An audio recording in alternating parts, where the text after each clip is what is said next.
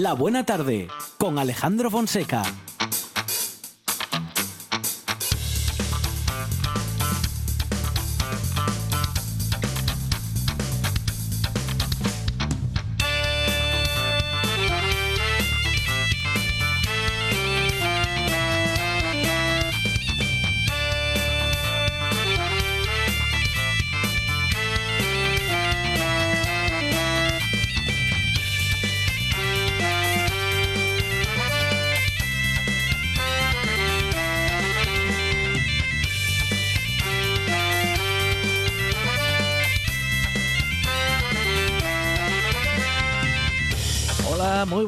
Son las 4 y 7 minutos de la tarde y esta es la radio del Principado de Asturias.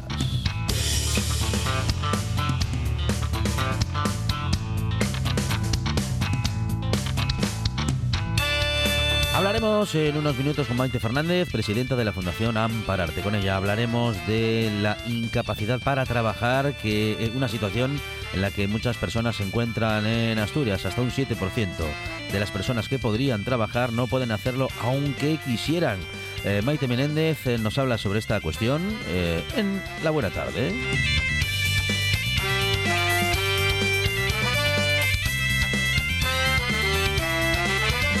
Y el debate estará preparado y será nuestra propuesta para Carmen Echegaray, Carmen Sánchez, Nacho Fernández del Castro y Luis Felipe Capellín, que vienen como siempre preparados y preparadas para pensar en voz alta. Con Miguel Ángel Urueña, doctor en Ciencia y Tecnología de los Alimentos, hablaremos sobre alimentación y en particular hoy eh, sobre embarazos y sobre qué puede comer una mujer en ese estado.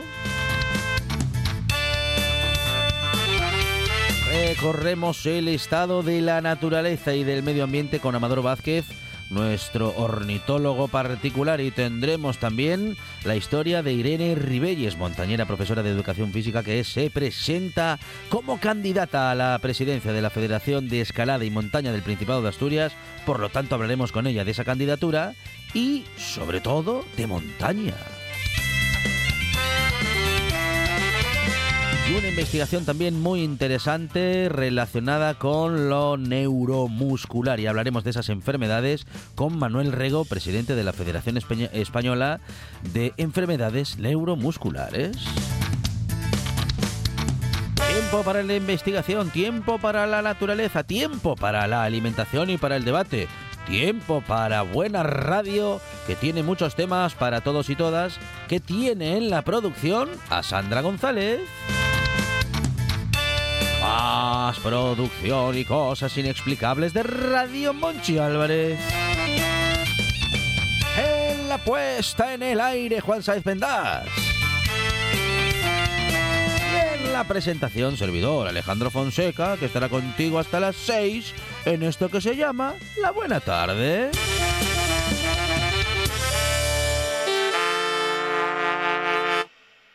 Me gusta la buena tarde.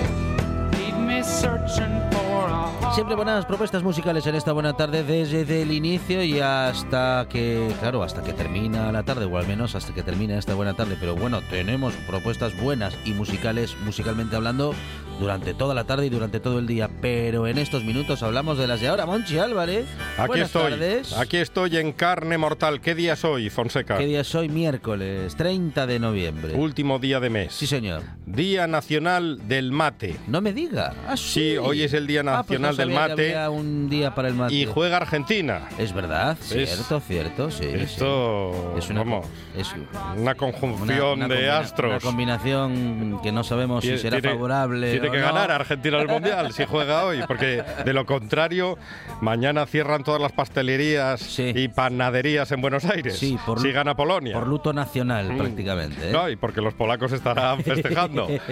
¿Y sabe por qué es el Día Nacional del Mate? ¿Por qué? ¿Por qué? Porque era una bebida que le gustaba mucho a Andrés Guacurarí y Artigas, Ajá, ah, Artigas. caudillo Sí. de la provincia de las Provincias Unidas del Río de la Plata, Ajá, vale, vale, que vale. es un nombre chulísimo Sí. que podría haber mantenido Argentina. Que era el nombre que recibía aquel territorio antes de, bueno, pues antes de la división política que se conoce hoy en día. Y fue colaborador, este muchacho, del general de la banda oriental, que me encanta lo de la, La banda, banda oriental, José eh, Gervasio Artigas. Ajá, sí, sí.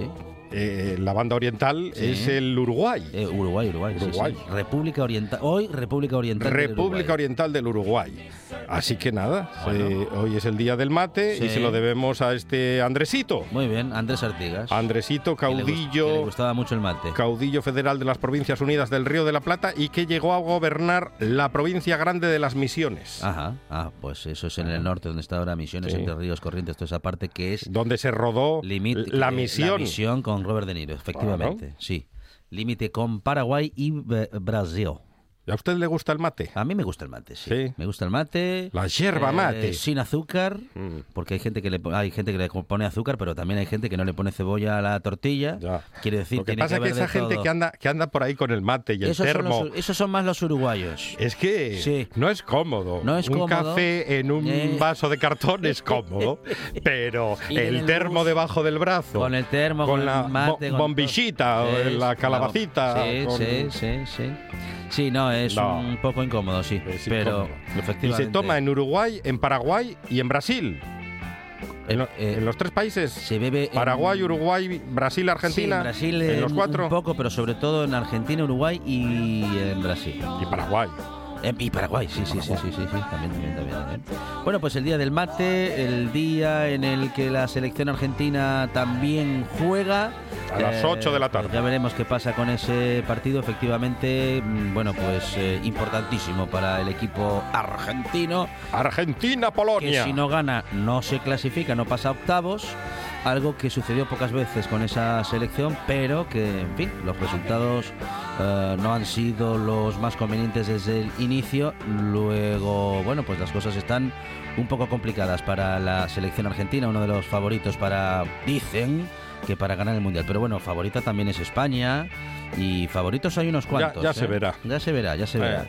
Bueno, pues eh, estamos en una buena tarde en la que se celebran muchas cosas, pero sobre todo celebramos la radio. Vamos a hablar en unos minutos, bueno, pues de una de las cuestiones que tenemos preparadas para hoy, para conocer muy bien o mejor la situación de aquellas personas que aun queriendo trabajar no pueden hacerlo por una incapacidad. Vamos a hablar de esa situación con Maite Menéndez, que es presidenta de la Fundación Ampararte. Y tendremos también tiempo para el debate con todos nuestros temas de actualidad, con nuestros tertulianos más experimentados en una tarde que ya comienza. Monchi Álvarez, gracias. De nada.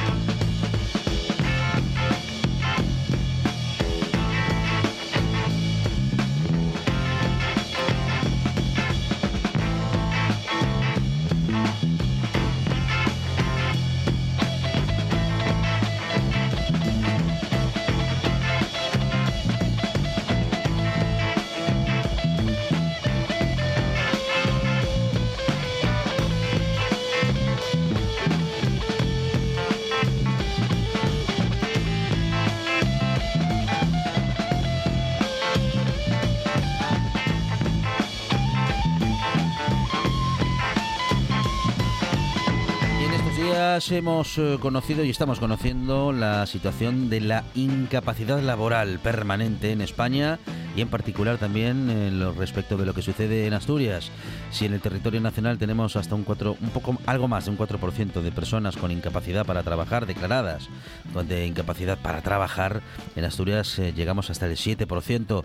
Vamos a hablar del bueno de, de lo que implica esta estadística y lo haremos con María Teresa Menéndez, presidenta de la Fundación eh, a Ampararte. Eh, hola, hola, ¿qué, tal? Buenas tardes. Buenas tardes. Bueno, eh, me parece que tengo mal tu nombre, ¿eh? eh bueno, soy María Teresa Menéndez Villa. Ah, muy sí, bien. o Maite Villa, que es como Maite me Villa. Muy sí. bien, muy bien, muy bien. Bueno, bueno, Sí. bueno, no, entonces lo dijimos bien, solo Sí. que de manera, digamos que menos, menos coloquial, Menos coloquial. De, lo, de lo habitual. Bueno, eh, Maite, ¿qué significa esto? ¿Qué sin- ¿Qué significa que hasta un 7% de personas, aun pu- vamos, que, aunque, aunque quieran trabajar, no pueden hacerlo? Bueno, pues eh, significa que hay una parte de la población activa que está, eh, bueno, pues con una serie de limitaciones funcionales importantes eh, a la hora de desempeñar o todas las funciones de su puesto de trabajo habitual o de cualquier puesto de trabajo. Es una media, bueno, pues algo superior a, a la media nacional, si bien es cierto que en los últimos años hay una tendencia que también aumente en el resto de España. Sin embargo, seguimos en ese sentido siendo eh, tristemente líderes Ujú, ujú. en ese campo. Eh, ¿Es un dato negativo? Bueno, eh, realmente, como te estoy diciendo, no es tan negativo porque está aumentando también la media en España y sí que Mm. se está observando un, bueno, que, que en Asturias concretamente, pues está mm, decreciendo un poquito, ¿no? Eh, y mm, yo tampoco diría que es un dato negativo porque lo que sí es cierto es que nuestro en nuestra tierrina eh, pues tenemos una serie de trabajos que son fundamentalmente eh, de carácter físico, entonces por, el, por el tejido industrial que tenemos, por el tejido agrario, por el tejido que teníamos también de la minería. Entonces, eh, bueno, mm, son puestos de trabajo mm, con mucha exigencia física, con unos factores ambientales también, eh, bueno, que inciden directamente en la, en la persona, lógicamente, y, y, bueno, también con unas edades mm, en las que los trabajadores y trabajadoras eh, su, su ámbito laboral, esta, esta profesionalización, eh, muy jóvenes. Entonces, lógicamente, pues eh, el deterioro de la salud es superior a otros ámbitos de nuestra geografía española. Bueno, eh, Maite, vamos a repasar también este asunto respecto de lo que, bueno, pues en fin, de, cómo se declara, cómo se llega a declarar a una persona incapacitada para, para el trabajo y, y también queremos saber, Maite, si hay mucho desconocimiento al respecto. Bueno, pues eh, esto es un, es un trámite que se inicia bueno, pues con una vía administrativa, ¿no? con una solicitud ante la Seguridad Social, ante el Instituto Nacional de la Seguridad Social. Y, sí, eh, realmente el desconocimiento que hay es eh, muy, muy importante en toda nuestra sociedad, incluso en sectores eh, como son, eh, bueno, que eh, en un principio parece que tienen que tener ese conocimiento de una manera más profunda. Sin embargo, pues, pues no es así.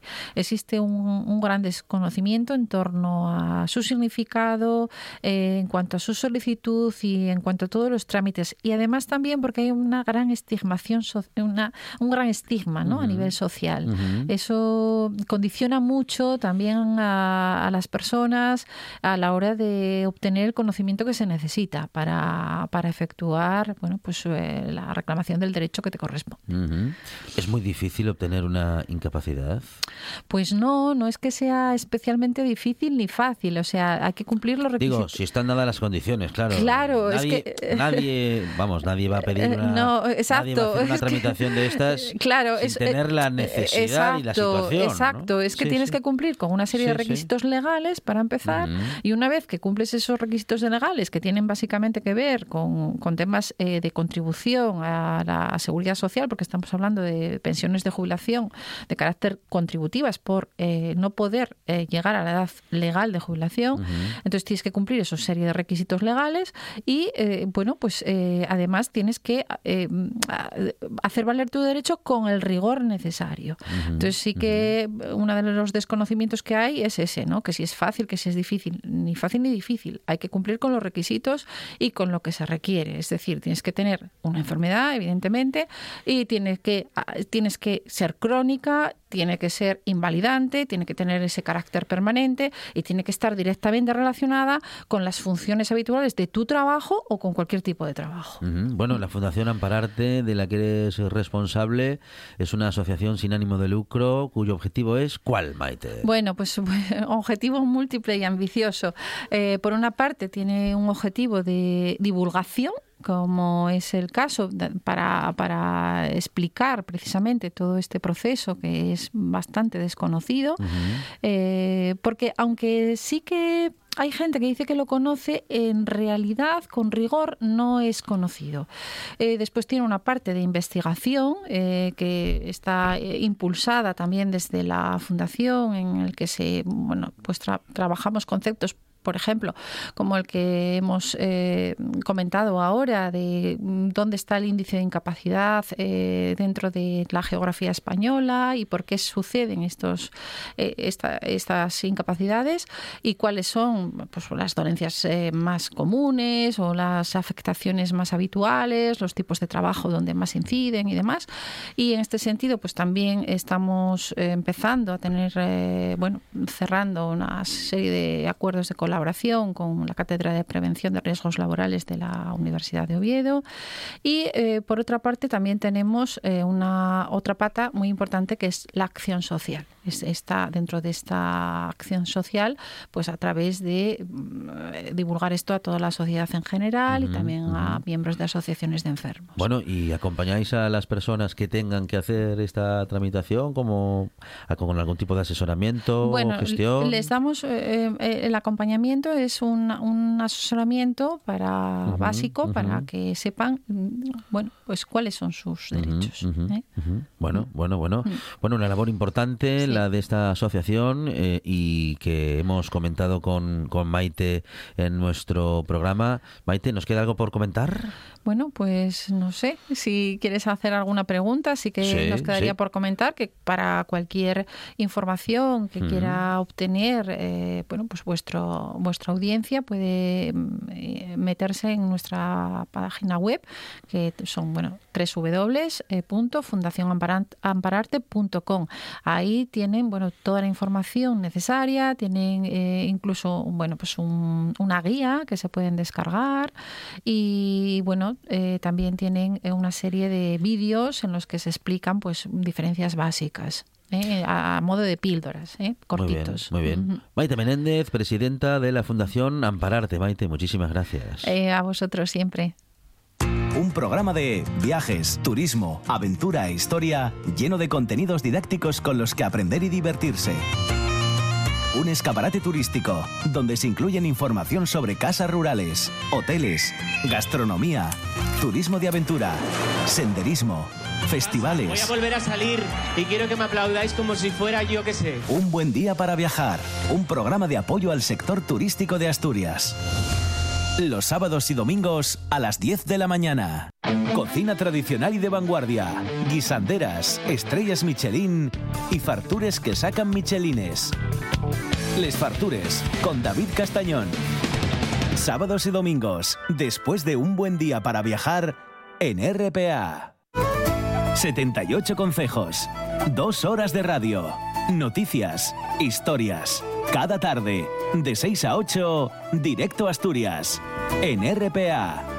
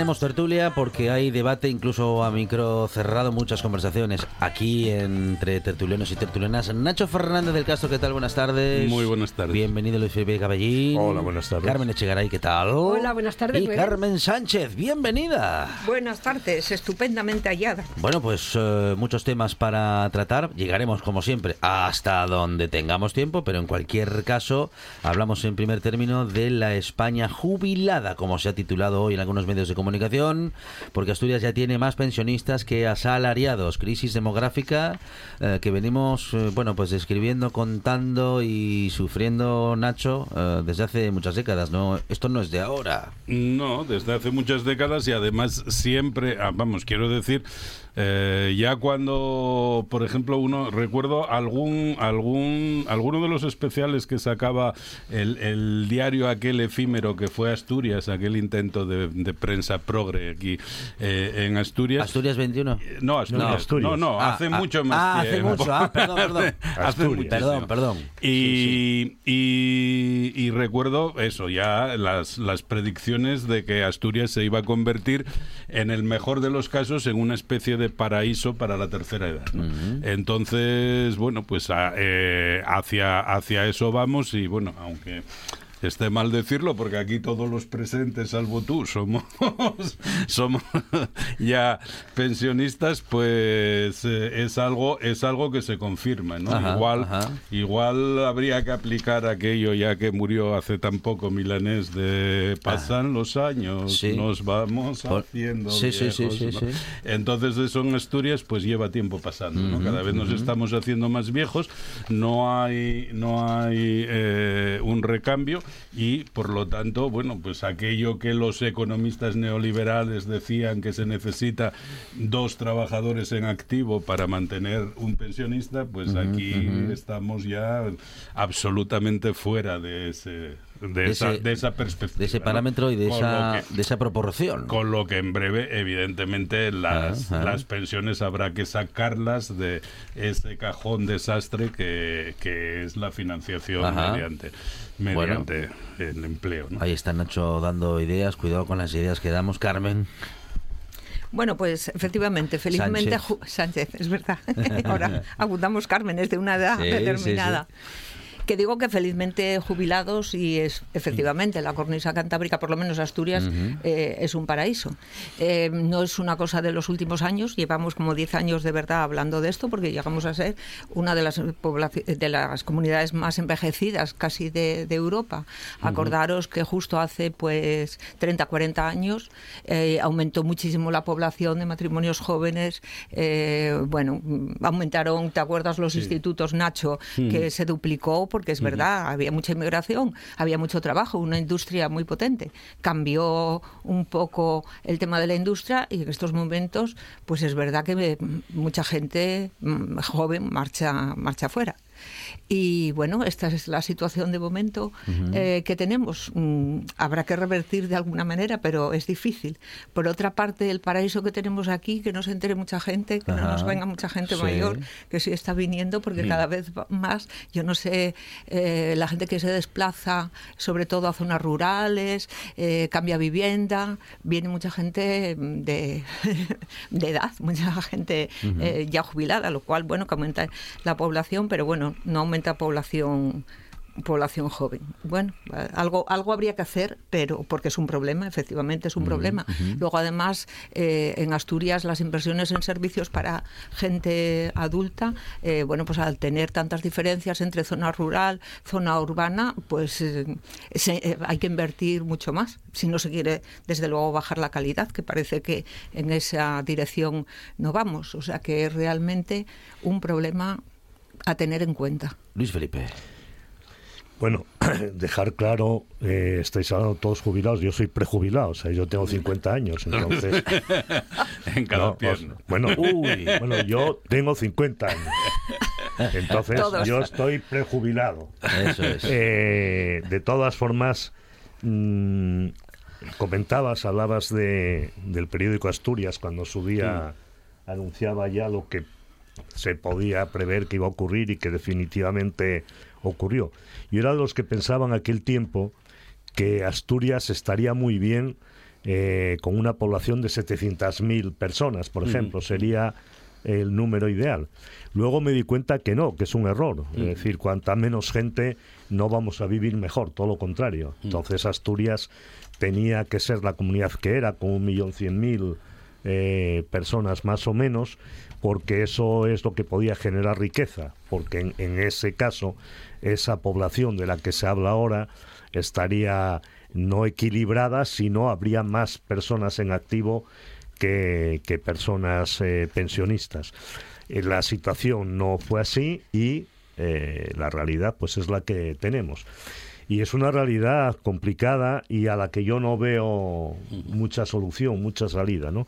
Y luego, si comparamos encima la zona centro, por decirlo de alguna manera, con las salas, yo recuerdo una, una anécdota cuando yo presidía la Asociación de Creadores de Caballos Turcones, tuvimos una reunión con el consejero de, de Medio Rural y en plena reunión un compañero, eh, criador de caballos, dijo, bueno, la, la solución a esto, la culpa de esto, la tienen las mujeres. Y yo quedé diciendo, bueno, o sea, vamos a entrar aquí en vez de un debate ganadero, en un debate de, otro tipo.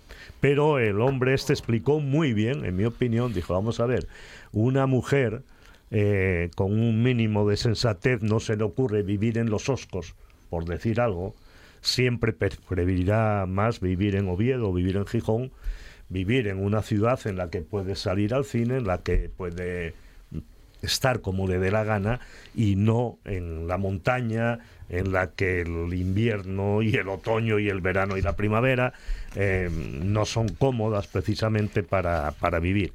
Eh, creo que, que, bueno que efectivamente es un problema y a mí lo que me gustaría precisar es que no solamente se debe de hablar de esa parte, mm, eso, que somos personas jubiladas y, situarnos a todas en, el mismo lugar, porque no es cierto.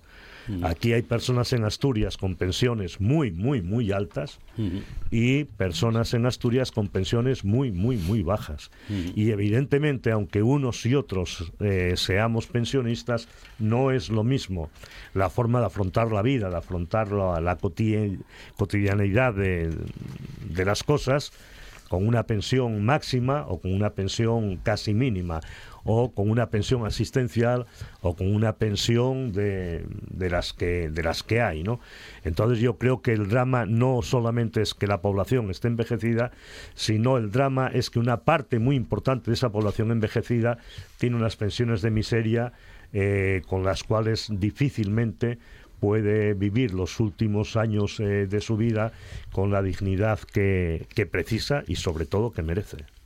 Eh, Carmen Echegaray. Claro, porque eh, el que haya aumentado la esperanza de vida es bueno, en principio es bueno, y obedece no solo a lo que nos encantaría a los sanitarios, a que ha mejorado la medicina, no solo. Afortunadamente eh, se refiere sobre todo a que han mejorado las condiciones eh, educacionales, sociales, culturales de las personas. Recuerdo que cuando empecé la carrera y hace solo 50 años, la media de vida en España eran 73. 73 años. En solo 50 estamos en 86. Y esto en principio es bueno. Por supuesto, lo que dice Luis Felipe a, nuestros ancianos, no ancianitos, ancianos, querido amigo, eh, vamos a darles todo el cariño, la dignidad eh, que se merecen, pero además vamos a potenciar la jubilación activa.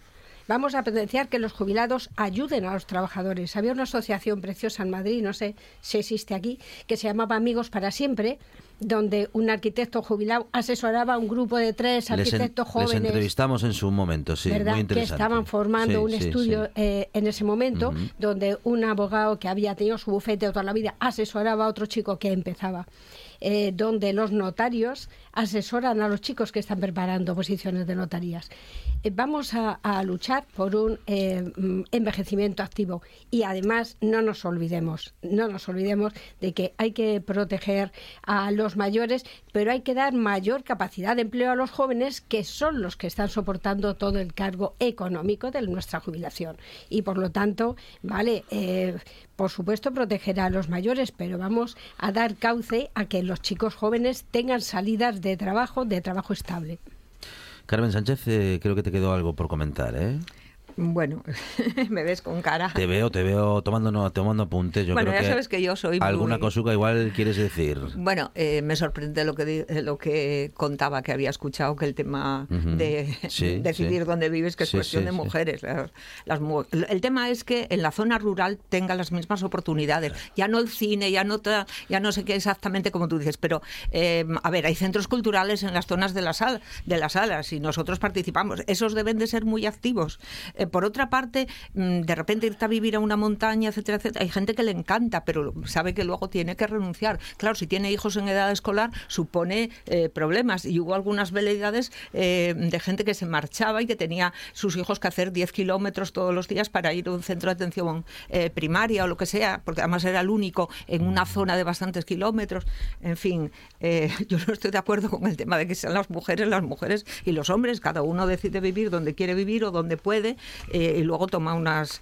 Esas decisiones tienen consecuencias. Ahora, yo antes cuando me decía que aquí en Asturias precisamente el, el tema de la zona rural, el tema de mantener los mismos servicios desde el punto de vista sanitario, desde el punto de vista social, hay que contemplarlo y es muy importante para los mayores igual que para todos, pero también para los mayores. El problema que tenemos aquí en Asturias es la pirámide demográfica que tenemos. No, ahora parece que está aumentando un poco el tema de los nacimientos, pero ni mucho menos en muchos años llegaremos a tener la, la pirámide eh, de- demográfica ideal en donde no, sé- no sé si tiene que llegarse a dos trabajadores activos por, por jubilado, no sé si sigue eso exactamente igual eh, tantos años después, pero desde luego es necesario que haya una sociedad con unas redes de empleo activas y reales. Eh, habrá que, que tener más empresas, habrá alguna, alguna solución. Es difícil hablar de que Asturias tiene más pensionistas que asalariados y buscar una solución porque son políticas eh, a largos A largo plazo. Sí, Sí, Nacho, sí, plazo. querías añadir algo, sí. Sí, no, no, simplemente apuntar como en, en el sentido de lo que dice Carmen, que en este momento mm, una buena parte de, de, eh, lo que podríamos llamar la recuperación del campo, esta, esta que, que se ve tan parcialmente y tal, y, y- y en pinceladas, se está haciendo a, a través de mujeres, ¿no? Y de hecho, la Asociación de Mujeres Rurales en este momento probablemente sea la asociación más activa que, que existe en el medio rural en Asturias, ¿no? Entonces, bueno, sí, en- yo creo que ahora mismo eh, el tema el tema de hombre-mujer no es relevante con respecto a, a eso, ¿no? A la- a- a la- al reparto eh, urbe eh, medio rural. Bueno, pues la publicidad eh, sí que en estos días se ocupará o tendrá que ocuparse de otra manera, como lo ha hecho hasta ahora mm, respecto de hombres y mujeres, porque ni niñas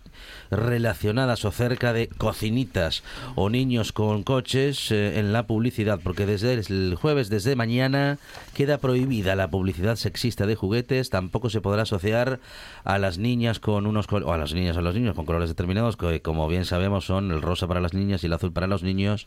A partir de ahora será, bueno, pues eh, por ley, Carmen Echegaray, eh, pues no pueden estar asociados, eh, vamos a decir que eh, los géneros a esos colores y a esas actividades. A mí esta noticia, Alejandro, me Per parece, me parece la Ah. clásica noticia simpática, buenista, Ajá, que no ajá. sirve para nada. Ah. Eh, porque la educación, ya lo sabemos todos, se aprende en casa, en la familia.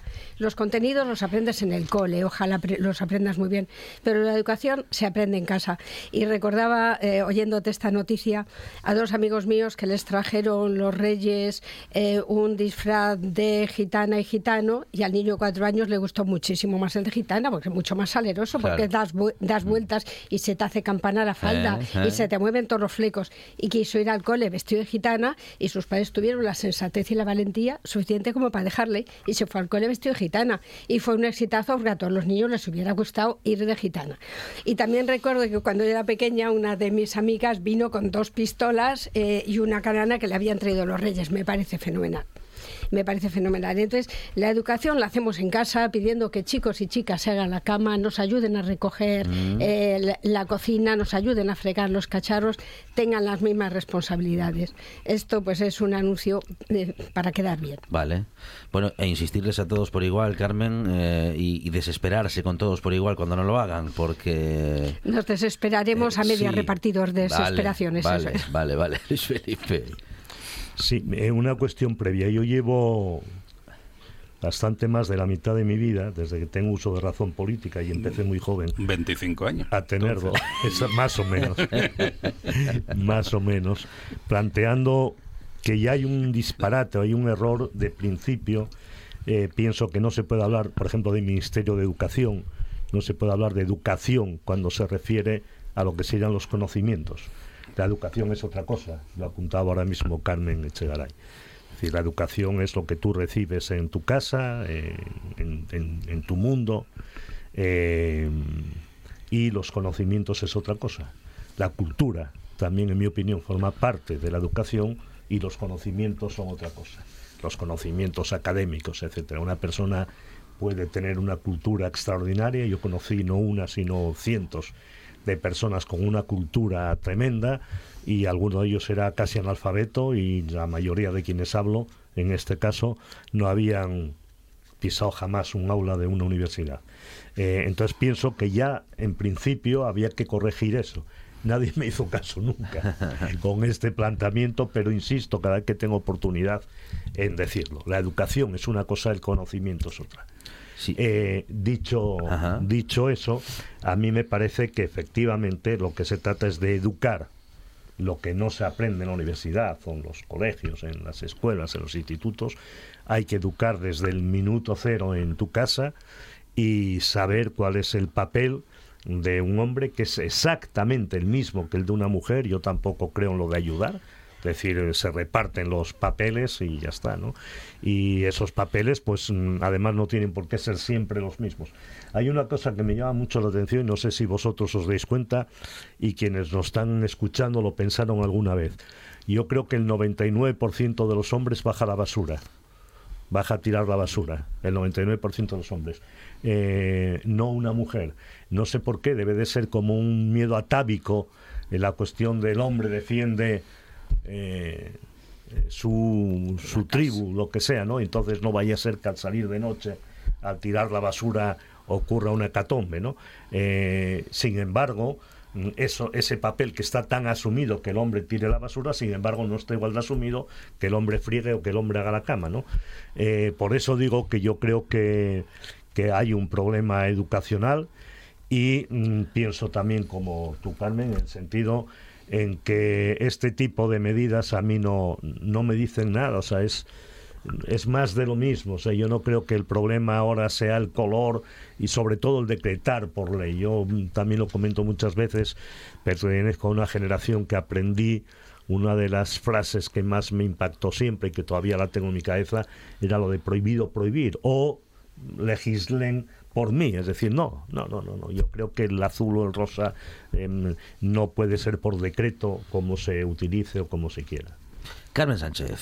Bueno, pues yo voy a completar, ya no voy a decir, voy a para la contraria a los compañeros, voy a, a, completar la información. En realidad, a mí me parece que sí es necesaria, porque, a ver, no es el titular, no es los colores, no es tal, pero mm, hay 64, 64 normas que agrupa Em, este documento de lo que estamos hablando y muchas de ellas eh, se refieren eh, a cosas que son necesarias, como las informaciones de todos esos juguetes, las informaciones, no sé si vosotros os habéis enfrentado a veces a, coger y armar algún juguete, alguna, alguna historia, la poca información respecto eh, a la edad, la poca información, porque es información que debe ser comprensiva para niños.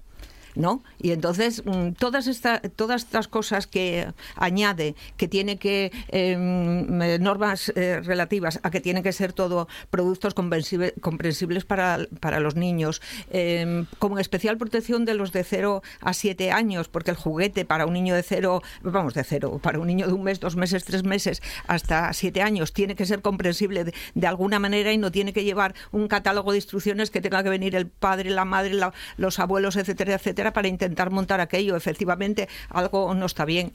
El tema eh, que también introduce respecto a Internet y la publicidad a través de Internet para menores de 14 años, que lo puede venir a través de móviles, etcétera, etcétera. Hay una serie de normas que son importantes. Y yo todavía sigo viendo juguetes cada vez menos. Mis nietos ya son más mayores y ahora ya me dicen por WhatsApp exactamente lo que quieren para que la abuela no se pierda por ahí. Pero efectivamente yo ayer he estado mirando eh, juguetes en una una, un centro comercial de Gijón y efectivamente los colorinos en rosa y azul siguen estando y, la imagen de niña y niño sigue estando. Eh, ya no te digo que la niña la fregona y el niño los coches, pero sigue estando. Efectivamente, la educación de tus hijos la haces en casa. ¿Cómo no la vas a hacer en casa? Pero todas estas cosas que se vigilen así a nivel general, a mí, pues eh, chicos, me parece bien. Y que mm, el tema, ya te digo, la información sobre el juguete y todo eso, todo lo que sea mejorable en ese aspecto, me parece que engaña menos eh, al comprador porque muchas veces es de lo que se trata, de disfrazar, engañar para vender determinado producto. Y yo todo lo que sea información para engañar entre comillas menos y aclarar más con la decisión de lo que compras, pues me parece me parece importante. Nacho. que yo bueno, pues nada, por completar como Carmen y, siguiendo y siguiendo su línea, sí, a mí a mí me parece, o sea, cada vez que caía un y que cae un catálogo de juguetes en mis manos, me parece absolutamente doloroso comprobar la permanencia absoluta de esas páginas en, azul y páginas en rosa, ¿no? De hecho, mm, hay excelentes cuentos infantiles eh, como, El elefante rosa y tal. Eh, dirigidos a, precisamente a, elaborar una crítica a nivel infantil de, de esta cuestión. ¿no? Dicho lo cual, efectivamente coincido en que prohibir eso no es el camino, ¿no? sino que eh, eso funciona a otro nivel. De todas maneras, el decreto efectiva, el, el, que estos sean los titulares que aparecen sobre, sobre el documento, pues revela simplemente los intereses mm, de siempre, ¿no? De, menospreciar un ministerio que en sí mismo es una patata caliente que proviene, como todos eh, sabemos y suponemos, de una doble división, ¿no? convertir lo que siempre fueron direcciones generales en, en ministerios para poder llegar a un acuerdo de reparto de ministerios entre en la coalición para los menos, digamos, eh, afortunados en número de votos y luego dentro del propio de los propios menos afortunados dar a, quien menos pesa en esa en, en, ellos eh, e, esa patata caliente no esa patata caliente que es un ministerio de consumo pues que eh, cada cosa que hace se mete en un marrón porque o se mete con las casas de juego o se mete con la con el consumo abusivo de carne en, España y en general en los países mediterráneos, etcétera, etcétera, ¿no? Entonces, bueno, pues eh, y siempre se va a manejar con titulares de este tipo, ¿no? Con titulares de, este tipo que no responden realmente a lo que hay eh, en, los decretos y documentos en general que emanan del ministerio, pero que mm, sirven mucho para hacer chanza del mismo y que refleja muy bien, por otro lado, la patata caliente, que es un ministerio de consumo, que, pues eso, como siempre dice Luis Felipe, pues es eh, papel mojado y más de lo mismo. Bueno, otra de las cuestiones que queremos comentar eh, es, ah, bueno, pues una de, eh, de, la que seguramente Carmen Echegaray nos podrá hablar eh, en profundidad porque nos encontramos con el titular que nos deja las últimas declaraciones del presidente de Colegios de Médicos de Cataluña, uno de los más numerosos del país, digamos que tras el de Madrid. con más facultativos dice que bueno pues que la huelga no solucionará los problemas reales de la sanidad y nos deja este titular en sus declaraciones. No hay más médicos en España. A ver si nos enteramos, Carmen. Claro, Alejandro, porque este es un tema que ya se veía venir. Los que inauguramos los centros de salud en los años 80 ya estamos todos jubilados, por lo tanto, esto ya se sabía hace tiempo. Entonces, eh, tiene que haber un relevo, un relevo mediado por eh, las facultades que admitan mayor número de, jóvenes estudiantes, que hay muchos ilusionados que no han conseguido la nota necesaria para acceder a medicina, que es una de las más altas, pues bajar eh, la, nota de corte, esa nota de corte, ah. eh, que tengan más acceso chicos. ¿Cuántos chicos ilusionados con medicina han hecho biológicas, por ejemplo, o han hecho químicas y me lo han dicho porque no han conseguido nota suficiente? Entonces, hay mucha gente ilusionada con medicina porque eh, es una carrera muy ilusionante desde el punto de vista de un joven que quiere hacer algo por los demás, es muy ilusionante que entren más chicos en la universidad, eh, que nuestra universidad siga siendo de muy alta calidad y al salir, eh, después de, del MIR, después de todos los años de MIR, que ofrezcan a esos médicos un trabajo estable, que tenga una cierta estabilidad.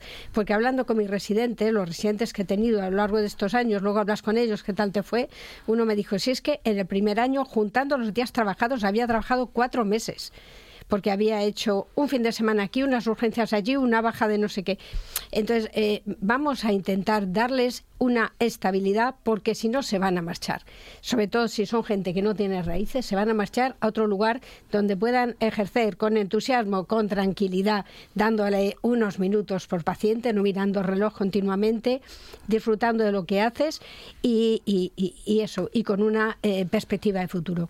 Eso ya está pasando, digo, ya hay profesionales que prefieren buscar eh, metas laborales fuera de España por, bueno, pues eso, por tener una situación económica más conveniente. Bueno, una situación económica y sobre todo un desarrollo profesional, ¿no? Más, claro, porque fíjate Alejandro que en Dinamarca te dan incluso las clases de danés, porque ya saben que vas a llegar a Dinamarca sin saber danés.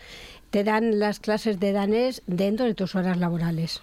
Saben que a la gente que les llega les llega preparada, no te van a hacer ningún examen de convalidación, te dan clases de danés y rápidamente a trabajar. Nacho.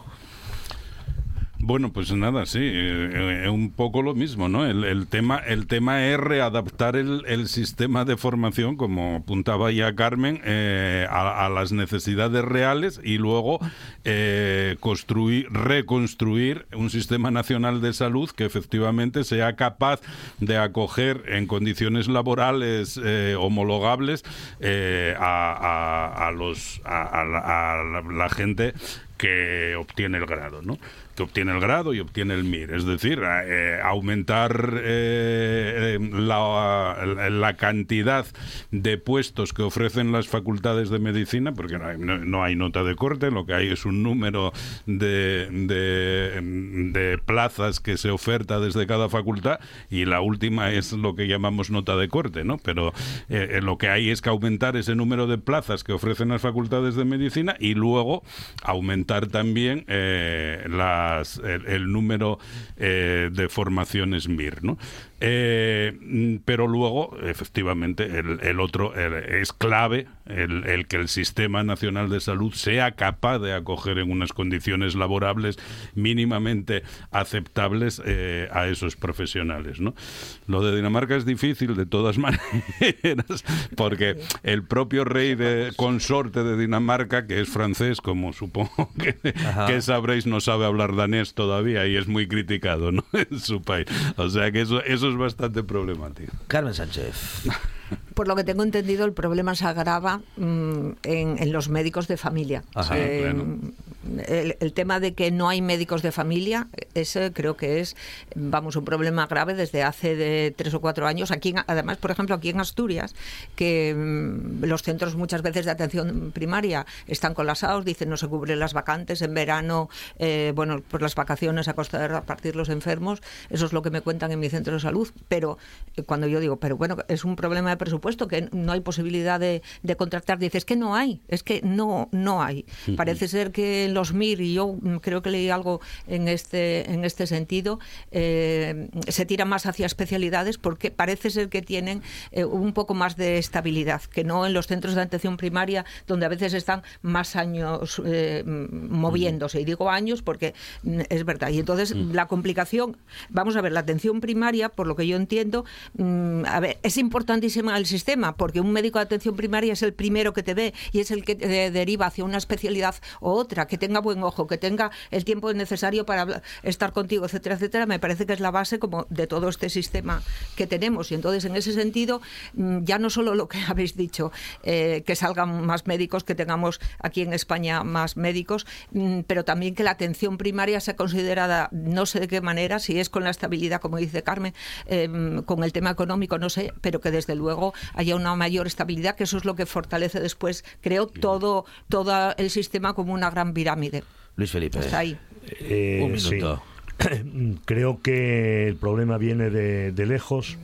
Eh, y como no creo en casualidades, yo creo que son los dueños del sistema, es decir, los dueños del mundo, quienes apostaron por esta cuestión. Se sabía que esto iba a ocurrir, es decir, el tomar esas medidas que impidiesen que personas con ganas de estudiar medicina pudiesen llegar a hacerlo.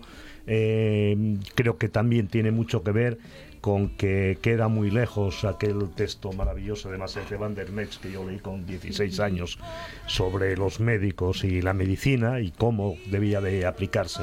Pero en definitiva, insisto, no creo en casualidades y aquí lo que se trataba era de cargarse la sanidad pública.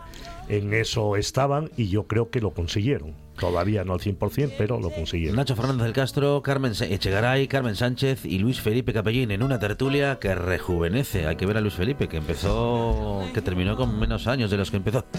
Luis Felipe, Nacho, Carmen y Carmen, muchas gracias. Muchas gracias, a ti. Buenas tardes. Buenas tardes.